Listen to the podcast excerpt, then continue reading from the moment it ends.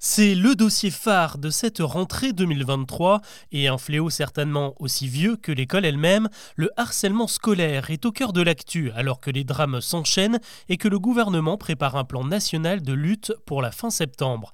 Que contiendra-t-il? Existe-t-il des méthodes réellement efficaces pour désamorcer ces situations?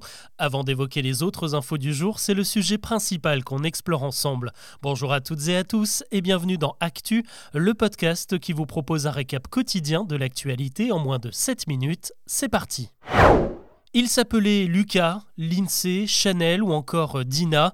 Chaque année, des dizaines d'adolescents se donnent la mort pour échapper au supplice que leurs camarades leur font vivre à l'école ou sur le net.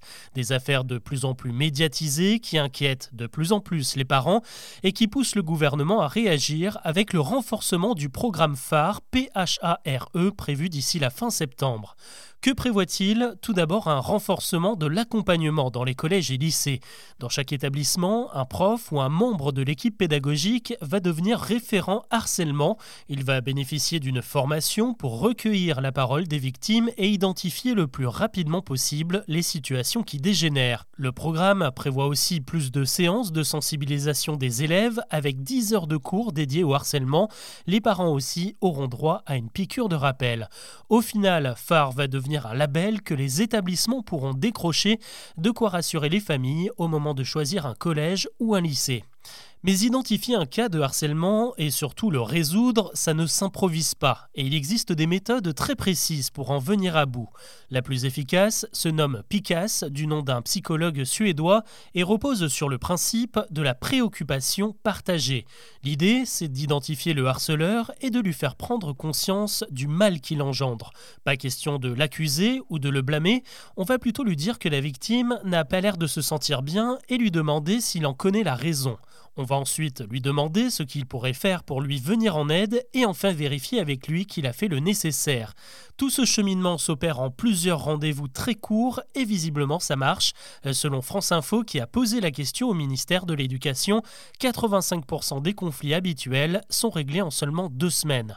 Autre méthode, celle des 3 E pour émotion, estime de soi et empathie, et elle, elle s'applique dès la petite enfance pour éviter de créer des harceleurs.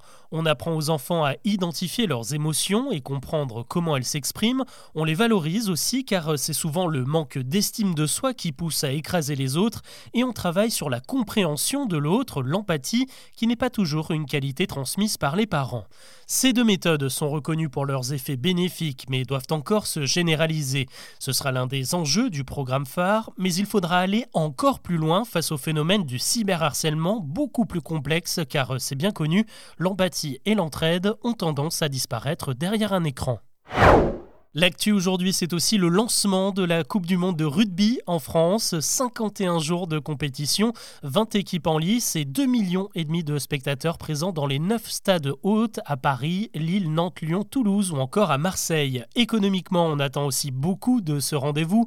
La dernière édition avait engendré 1,8 milliard d'euros de recettes au Japon et cette fois-ci, on devrait dépasser les 2 milliards avec les supporters venus de toute l'Europe et avec l'effet de l'inflation. Du côté des bookmakers, c'est la Nouvelle-Zélande qui est favorite pour remporter cette dixième édition du mondial. Le 15 de France est en deuxième position, juste devant l'Afrique du Sud qui cherchera à conserver son titre et à décrocher le quatrième trophée de son histoire.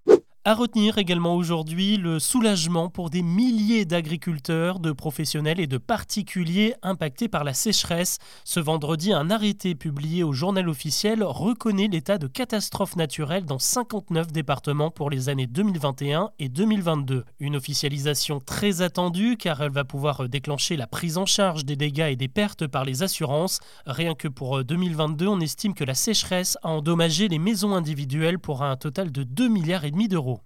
C'est l'outil idéal pour euh, les têtes en l'air. Ce vendredi, l'application France Identité devient disponible au grand public sur iPhone et Android. Après euh, plusieurs mois de test, elle permet donc de dématérialiser votre carte d'identité et de pouvoir la consulter sur votre smartphone. C'est vrai qu'une simple photo de la carte pouvait parfois suffire, mais pas partout. Et eh bien désormais, vous pouvez justifier votre identité dans les trains, les mairies ou en cas de contrôle de police grâce à cette application. Elle permet aussi de prendre plus facilement rendez-vous pour un renouvellement. Dans quelques mois, elle permettra également de dématérialiser le permis de conduire. On espérait un rebond et il ne s'est jamais produit alors que l'été est traditionnellement marqué par un pic de naissance. Le phénomène a disparu cette année selon les derniers chiffres de l'INSEE publiés cette semaine. Seulement 1907 enfants ont vu le jour au mois de juillet, un chiffre historiquement bas. On n'avait pas vu ça depuis 30 ans. Du coup, ça n'arrange pas le phénomène plus général qui est en place depuis le début de l'année. Les Français n'ont jamais fait aussi peu de bébés. L'inflation, les craintes pour le climat et la guerre en Ukraine seraient en cause selon plusieurs observateurs. Et vu qu'on n'est pas occupé à faire des bébés, eh bien on traîne sur le net. Selon le dernier pointage, les Français sont de mieux en mieux équipés en termes de connexion à haut débit. Désormais, près de 20 millions de foyers sont reliés à la fibre. Ça représente deux internautes sur trois. Et ça pourrait encore grimper car la fibre est aujourd'hui disponible dans 80% des logements français, mais tout le monde n'a pas pris le temps de s'y raccorder. On termine avec une lueur dans le ciel. Si vous écoutez cet épisode ce vendredi ou ce week-end, eh bien pensez à lever la tête car une comète va survoler la Terre pendant quelques jours. Son petit nom c'est Nishimura, du nom du japonais qui l'a découverte il y a seulement quelques semaines, un amateur d'astronomie.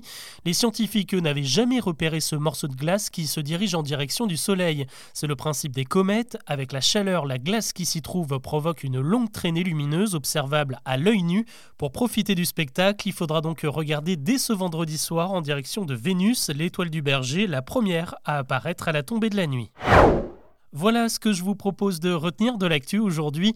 On se retrouve très vite pour un nouveau récap.